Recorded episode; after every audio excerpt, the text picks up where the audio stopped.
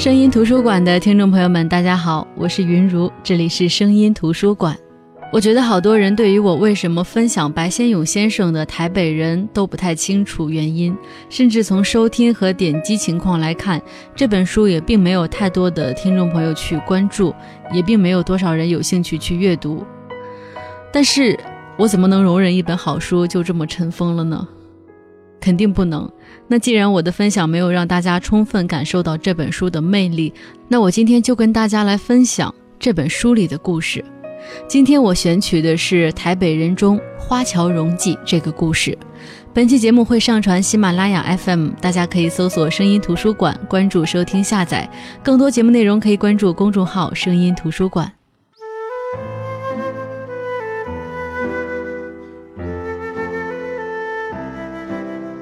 提起我们花桥荣记那块招牌是响当当的，当然我是指从前桂林水东门外花桥头我们爷爷开的那家米粉店。黄天荣的米粉，桂林城里谁人不知，哪个不晓？爷爷是靠卖马肉米粉起家的，两个小钱一碟儿，一天总要卖个百把碟儿的，晚来一点还吃不着呢。我还记得奶奶用红绒线将那些小铜板一串串的穿起来，笑得嘴巴都合不拢。指着我说：“妹仔，你日后的嫁妆不必愁了。连桂林城里那些大公馆请客，也常来订我们家的米粉。我跟了奶奶去送货，大公馆那些阔太太看见我长得俏，说话知趣，一把把的赏钱塞到我的袋子里，管我叫米粉丫头。我自己开的这家花桥荣记，可没有那些风光了。我是做梦也没有想到，跑到台北又开起饭馆来。”我先生并不是生意人，他在大陆是行务出身的。我还做过几年营长太太呢。哪晓得苏北那一仗，把我先生打得下落不明，慌慌张张，我们眷属便撤到了台湾。头几年我还四处打听，后来夜里常常梦见我先生，总是一身血淋淋的，我就知道他已经先走了。我一个女人家流落在台北，总得有点打算。七拼八凑，终究在长春路底开起了这家小食店来。老板娘一当便当了十来年。长春路这一带的住户，我闭起眼睛都叫得出他们的名字来。来我们店里吃饭的，多半是那些寅吃卯粮的小公务员们，市政府的职员喽，学校里的教书先生喽，区公所的办事员喽，个个的荷包都是干瘪瘪的，点来点去不过是些家常菜，想多榨他们几滴油水。竟比老牛推磨还要吃力。不过这些年来，也全靠这批穷顾客的帮衬，才把这腔店面撑了起来。顾客里许多却是我们广西同乡，为着要吃点家乡味儿，才常年来我们这里光顾。尤其是在我们店里包饭的，都是清一色的广西佬。大家聊起来，总难免攀得上三五门子亲戚。这批老光杆子在我这里包饭，有的一包三年五载。有的静置七年八年，吃到最后一口饭为止。像那个李老头，从前在柳州做大木材生意，人都叫他李半城，说是城里的房子他占了一半。儿子在台中开杂货铺，把老头子一个人甩在台北，半年汇一张支票来。他在我们店里包了八年饭，砸破了我两沓饭碗，因为他的手扯鸡爪风，捧起碗来便打颤。老家伙爱唱天雷暴，一唱便是一把鼻涕。两行眼泪。那晚他一个人点了一桌子菜，吃得精光，说是他七十大寿。哪晓得第二天便上了吊。我们都跑去看，就在我们巷子口那个小公园里一棵大枯树上，老头子吊在上头，一双破棉鞋落在地上，一顶黑毡帽滚跌在旁边。他欠的饭钱，我向他儿子讨，还遭那个挨刀的狠狠抢白了一顿。我们开饭馆是做生意，又不是开救济院，哪里经得起这批食客七拖八欠的？唉，也算我倒霉，竟让这秦癫子在我店里白吃了大半年。他原在市政府做得好好的，跑去调戏人家女职员，给开除了，就这样疯了起来。我看八成是花痴。他说他在广西荣县当县长时，还讨过两个小老婆呢。有一次，他居然在我们店里对我们的女顾客也毛手毛脚起来。我才把他给撵了出去。他走在街上，歪着头，斜着眼，右手伸在空中，乱抓乱挠，满嘴冒着白泡子，吆喝道：“滚开，滚开！县太爷来了。去年八月刮台风，长春路一带大淹水，我们店里的桌椅都飘走了。水退的时候，长春路那条大水沟冒出一窝窝的死猫死狗来，有的烂了生了蛆，太阳一晒，一条街都臭烘烘的。卫生局来消毒打捞的时候，从沟底把秦癫子勾了起来，他裹得一身的污泥，硬邦邦的，像个四脚朝天的大乌龟，谁也不知道他是什么时候掉到沟里去了。讲句老实话，不是我维护我们桂林人，我们桂林那个地方山明水秀。出的人物到底不同些，荣县、武宁那些角落里头跑出来的个个呲牙咧嘴的，满口夹七夹八的土话，我看总带些苗子种，哪里拼得上我们桂林人？一站出来，男男女女谁不沾几分山水的灵气？我对那些老光杆子说：“你们莫错看了我这个春孟婆，当年在桂林，我还是我们水东门有名的美女呢。”我替我们爷爷掌柜。桂林行营的军爷爷们成群结队围在我们米粉店门口，像是苍蝇见了血，赶也赶不走。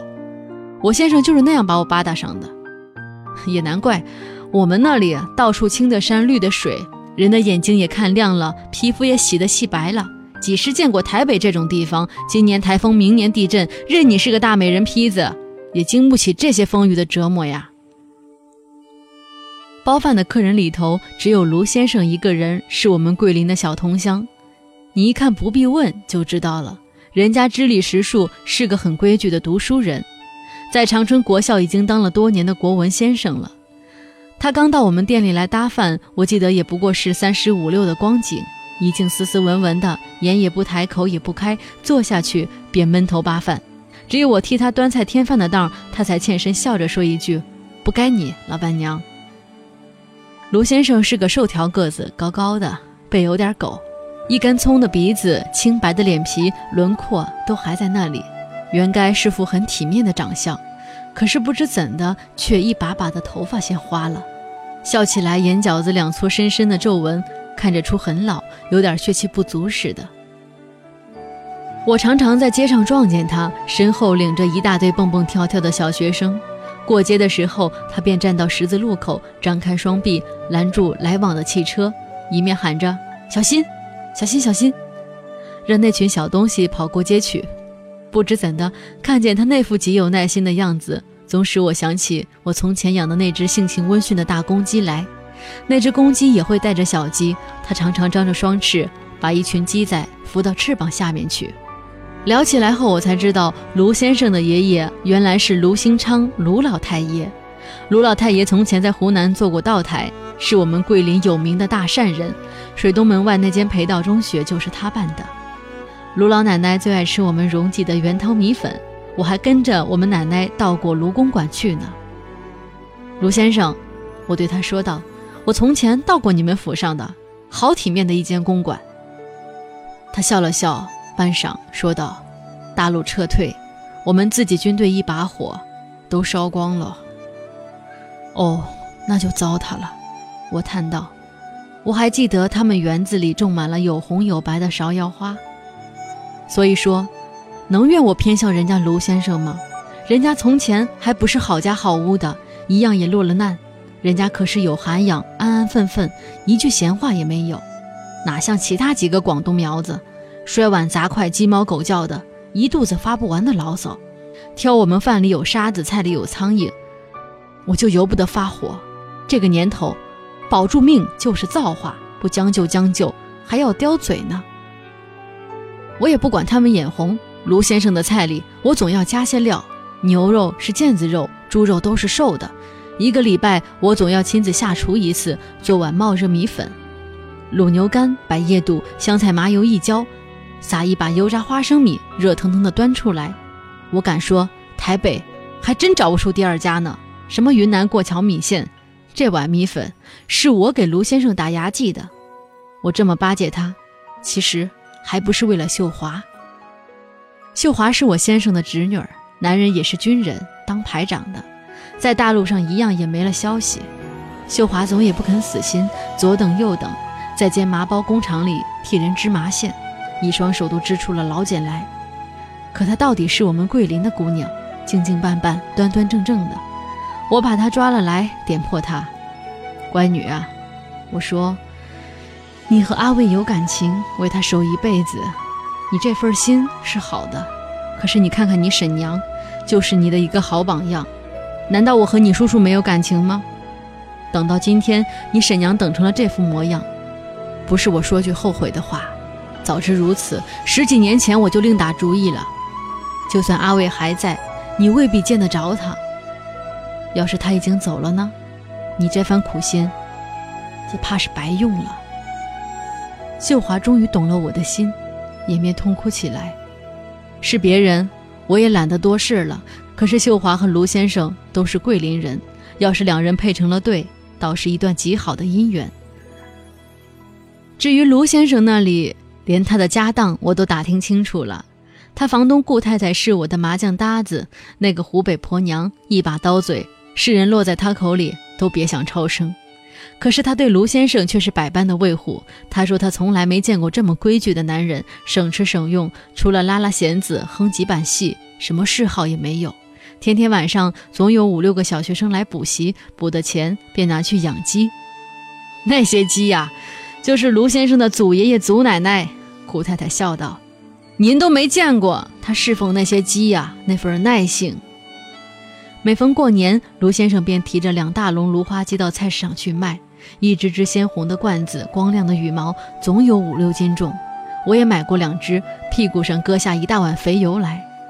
据顾太太估计，这么些年来做会放息，立上果粒，卢先生的积蓄起码有四五万。老婆是怎么地都讨得起了。于是，一个大年夜，我便把卢先生和秀华都拘了来，做了一桌子的桂林菜，烫了一壶热热的绍兴酒。我把他们两个拉了又拉，扯了又扯，合在一起。秀华倒是有那么点意思，尽管抿着嘴巴笑。可是卢先生这么个大男人，反而害起臊来。我怂着他去跟秀华喝双杯，他竟脸红了。第二天，我揽住他问道。卢先生，你看我们秀华这个人怎么样？他扭捏了半天，答不上话来。我们秀华直赞你呢。我揪着他笑，莫开玩笑了。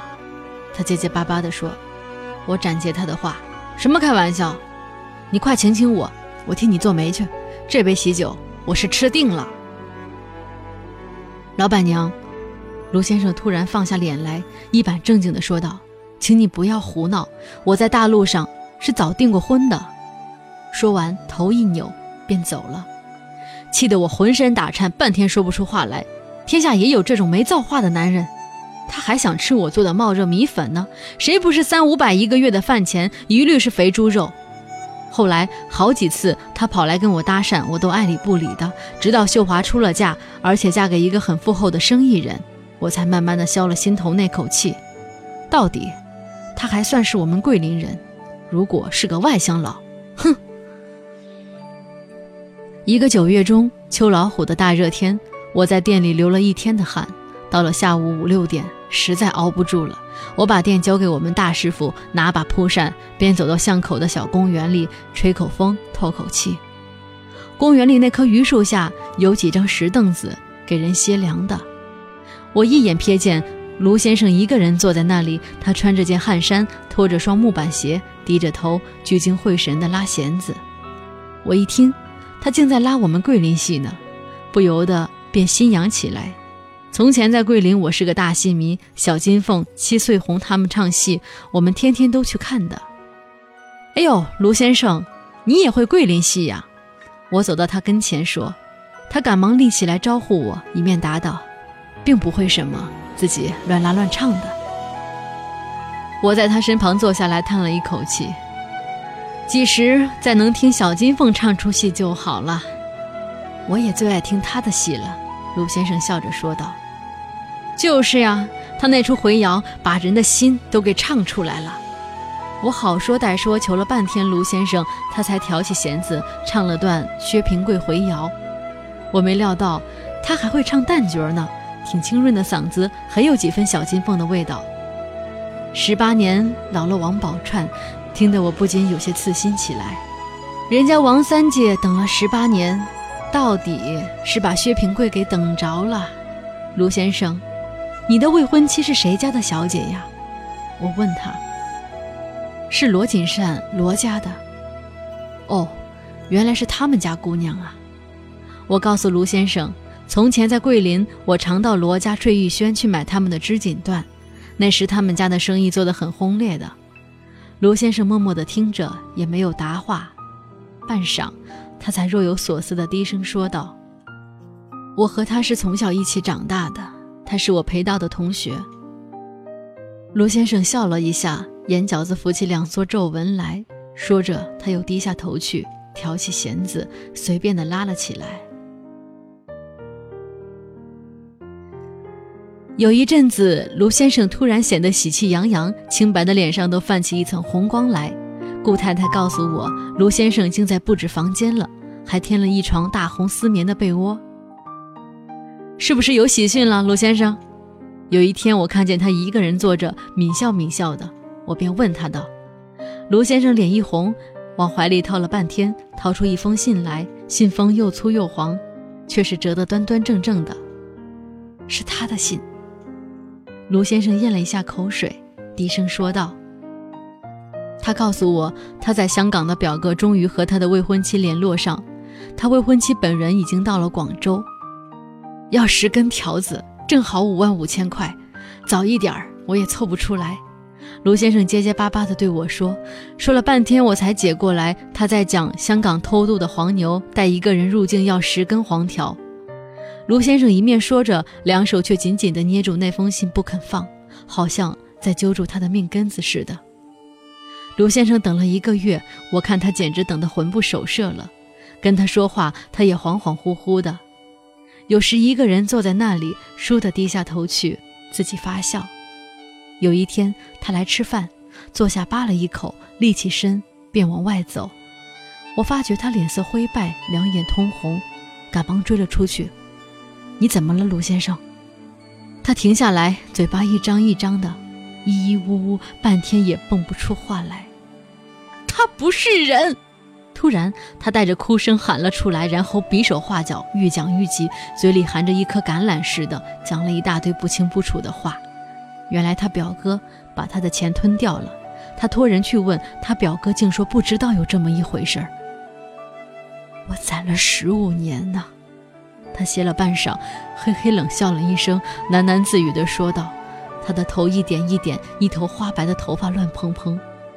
不知怎的，我突然想起卢先生养的那些芦花鸡来。”每年过年，他总站在菜市里，手里捧着一只鲜红罐子、黑白点子的大公鸡。他把那些鸡一只只喂得那么肥。大概有半年光景，卢先生一直茶饭无私。他本来就是个安静人，这么一来，一句话也没有了。我看他那一张脸瘦得巴掌大，便又恢复了我送给他打牙祭的那碗冒热米粉。哪晓得他连我的米粉都没胃口吃了。一碗总要剩下半碗来。有一次，我以为他生病，正要去看他，却在菜市场里碰见他那房东顾太太。那个湖北婆娘一看见我，一把揪住我的膀子，一行走，一行咯咯的笑，笑一下，错两声，骂一句：“这些个男人家，又有什么新闻了？”我的顾大奶奶。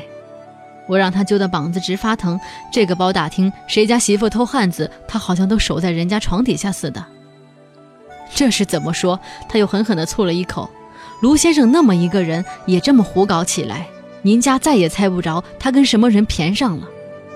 阿春，那个洗衣婆。我的娘！我不由得喊了起来。那个女人人还没见，一双奶子便先雷到你脸上来，也不过二十几岁，一张屁股老早就发得圆咕隆咚的，搓起衣裳来肉弹弹的一身，两只冬瓜奶七上八下，鼓槌一般，见了男人又歪嘴又斜眼。我顶记得那次在菜场里，一个卖菜的小伙子不知怎么犯着了他，他一双大奶先踢到人家身上，雷得那个小伙子直往后打了几个踉跄，噼噼啪啪几口泡水，吐得人家一头一脸。破起嗓门便骂：“干你老母鸡威！”那副泼辣劲儿，那一种浪样。哎，你不知道，阿春替卢先生送衣服，一来便钻进他房子里。我就知道这个台湾婆不妥得很。有一天下午，我走过卢先生窗户底，听见里边又是哼又是叫，还当是出了什么事儿呢。我踮起脚往窗帘缝里一瞧，呸！顾太太赶紧朝地下使劲吐了一泡口水。光天化日，两个人在房里那么吃惊大条的，撞见这种东西，老板娘，您说说，晦气不晦气？难怪你最近打牌老胡十三幺，原来是瞧见宝贝了。我不由得笑。卢先生倒好，我叹了一口气说：“找了一个洗衣婆来服侍他，日后他的衣裳被单倒是不愁没人洗了。”天下的事儿怪就怪在这里了。顾太太拍了一个响巴掌，他服侍卢先生，卢先生才把他捧在手上当活宝贝似的。人家现在衣服也不洗了，指甲擦得红彤彤的，大模大样的坐在那里听收音机的歌仔戏。卢先生反而累得像头老牛马，买了个火炉来，天天在房中炒菜弄饭给他吃。最气人的是，卢先生连床单都是自己洗，他哪里洗得干净？晾在天井里，红一块黄一块的，看着不知道多恶心。后来，卢先生和阿春的事情，我们长春路上的人都传反了。我是说，卢先生遭阿春打伤了那桩公案，阿春在卢先生房里偷人。偷那个擦皮鞋的马仔，卢先生跑回去捉奸，马仔一脚把他踢倒在地，逃跑了。卢先生爬起来打了阿春两个耳光子，就是那样闯下了大祸。顾太太那天告诉我，天下也有那样凶狠的女人，您见过吗？三脚两脚，他便骑到卢先生身上，连撕带扯，一口过去，把卢先生的耳朵咬掉了大半个。要不是我跑到街上叫救命，卢先生一定死在那个婆娘的手里。顾太太一直喊倒霉，家里出了这种丑事。她说依她的性子，当天要把卢先生撵出去。可是卢先生实在给打狠了，躺在床上动都动不了。卢先生伤好以后，又回到我们店里包饭了。他身上好剩了一把骨头，脖子上的几条青疤还没有退，左边的耳朵耳垂已经不见了，上面贴了一块白胶布。我们店里那些包饭的广西佬，一个个都挤眉眨眼地朝他笑。有一天，我在长春国校附近的公共汽车站那边撞见卢先生，他正领着一群刚放学的小学生在街上走着。那群小学生叽叽喳喳、打打闹闹的。卢先生走在前面，突然站住，回过头去，大喊一声：“不许闹！”他的脸紫胀，脖子粗红，额上的青筋暴跌起来，好像气得什么似的。那些小学生都吓了一跳，可是其中有个黄毛丫头却咕噜咕噜地笑了起来。卢先生快到他跟前。指到他脸上喝道：“你敢笑？你敢笑我？”然后啪的一声，便打到那个小毛丫头的脸上，把她打得跌坐到地上去了，哇的一声大哭了起来。罗先生又叫又跳，指着坐在地上的那个小毛丫头骂道：“你个小鬼，你也敢来欺负老子？我打你，我就是要打你！”说着，他又伸手去揪那个毛丫头的辫子。那些小学生吓得哭的哭，叫的叫，路上的行人都围了过去，有的哄着那些小孩子。有两个长春国校的男老师却把卢先生架着拖走了。卢先生一边走，一边手臂还在空中乱舞，喊道：“我要打死他！”那是我最后一次见卢先生。第二天，他便死了。顾太太进到他房间时，还以为他伏在桌子上睡觉。他的头靠在书桌上，手里捏着一管毛笔，披着学生的作文本，头边堆着一叠学生的作文簿。顾太太说，验尸官验了半天也找不出毛病来，便在死因栏上写了心脏麻痹。顾太太嘱咐我，以后有生人来找房子，千万不要告诉别人卢先生是死在他家里的。我把卢先生的账拿来一算，还欠我两百五十块。我到派出所去拿了许可证，便到顾太太那儿。想去拿点卢先生的东西来做抵押，我们这种做小生意的哪里赔得起这些闲钱？顾太太满面笑容过来招呼我，她一定以为我去找她打牌。等她探明了我的来意，却冷笑了一声，说道：“还有你的份儿！他欠我的房钱，我向谁讨？”她把房门钥匙往我手里一塞，便径自往厨房里走去了。我走到卢先生房中，里面果然是空空的，书桌上堆着几本旧书，一个笔筒里插着一把破毛笔。那个湖北婆不知私下昧下了多少东西。我四处打量了一下，却发现卢先生那把弦子还挂在墙壁上，落满了灰尘。弦子旁边悬着几幅照片，我走近一瞧，中间那幅最大的，可不就是我们桂林水东门外的花桥吗？我赶忙爬上去，把那幅照片拿了下来，走到窗户边，用衣角把玻璃框擦了一下，借着亮光，眯起眼睛仔细地瞧了一番。果然是我们的花桥，桥底下是漓江，桥头那两根石龙柱头还在那里呢。柱子旁边站着两个后生，一男一女，男孩子是卢先生。女孩子想必一定是那位罗家姑娘了。卢先生还穿着一身学生装，清清秀秀、干干净净的。我再一看那位罗家姑娘，就不由得暗暗喝起彩来。果然是我们桂林的小姐，那一身的水袖，一双灵透灵透的凤眼，看着实在叫人疼怜。两个人肩靠肩，紧紧地依着，笑眯眯的。两个人都不过是十八九岁的模样。卢先生房里什么值钱的东西也搜不出，我便把那幅照片带走了。我要挂在我们店里，日后有广西同乡来，我好指给他们看。从前我爷爷开的那间花桥荣记，就在漓江边，花桥桥头那个路口子上。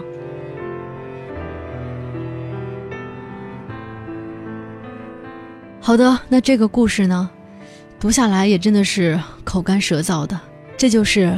白先勇《台北人》这本书里的一个短篇小说《花桥荣记》，主要是讲从桂林来的大陆人随着国民党一九四九年撤退到台湾之后所发生的故事。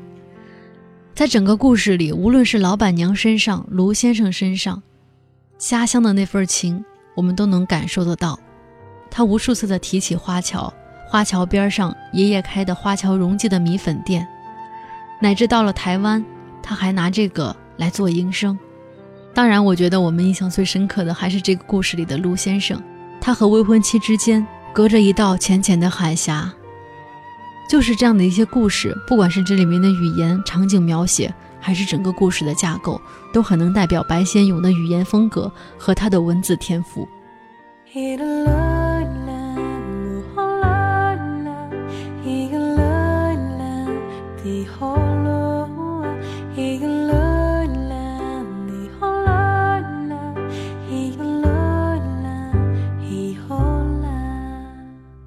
好的，这就是我们今天的声音图书馆。今天跟大家分享的是台北人里的《华侨荣记》。我觉得所有的书当中最难分享的就是短篇小说集，它不像长篇小说一样，我可以整期节目给你讲这个故事。短篇小说集的故事，故事之间是没有必然的联系的。分享起来呢，可能笼统的去说呢比较枯燥，细细的分来呢，你只能把这篇故事先给大家分享一下。所以，我觉得今天和明天我应该都会去分享白先勇的这本书里具体的故事。我们都静静的来听白先勇讲的那些我们不曾熟悉的故事。好的，我是云如，这里是声音图书馆。本期节目会上传喜马拉雅 FM，大家可以搜索“声音图书馆”，关注收听下载。更多节目内容可以关注公众号“声音图书馆”。我们明天再见，各位晚安。